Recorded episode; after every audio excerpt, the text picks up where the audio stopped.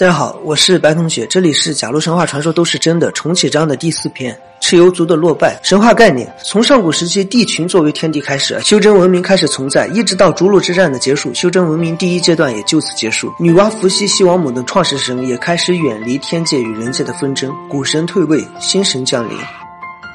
虽然人界的战争以蚩尤落败结束，但是天界的战争也已经敲响。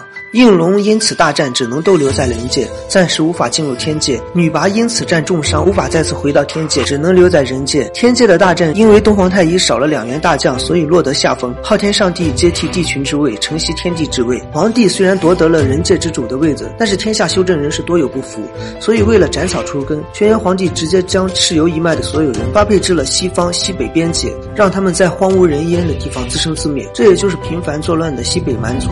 后来历史上他们。的后裔无数次攻入中原，但是蚩尤十分强大。为了避免蚩尤再度苏醒，轩辕皇帝直接在逐鹿建都，彻底清扫九黎族族人。紧接着，皇帝就要完成神界的交代了，召集天下各部落在泰山之巅举行了封禅仪式。至此，皇帝彻底成为天下领袖，并且制定了规则，重新设置了天梯，安排亲信把守。从此，天界与人界正式开始了第一次隔绝，天地的灵力也开始逐渐消失。皇帝限制人们修行，因为大战，天下修真者聚。皇帝开始搜罗剩余的修真者，希望可以为自己所用，这样也可以稳固社会。随着一系列的政策和社会发展，天下正式进入了修真后期。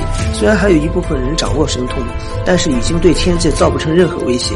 但是对轩辕皇帝来说，天下却不是他一个人的。他已经答应了与炎帝一脉共分天下，但是共分天下的话，下一届的天界之主该是谁来做呢？为了做到家族统治，皇帝开始暗地削弱炎帝一方的势力，将自己的亲信安排在重要位置，这无疑埋下了一颗祸根，导致炎帝一脉反抗的祸根。最先反抗的就是刑天，本来是说要与炎帝共享天下，但是炎帝的人却没有一个位高权重的，刑天开始准备反抗皇帝。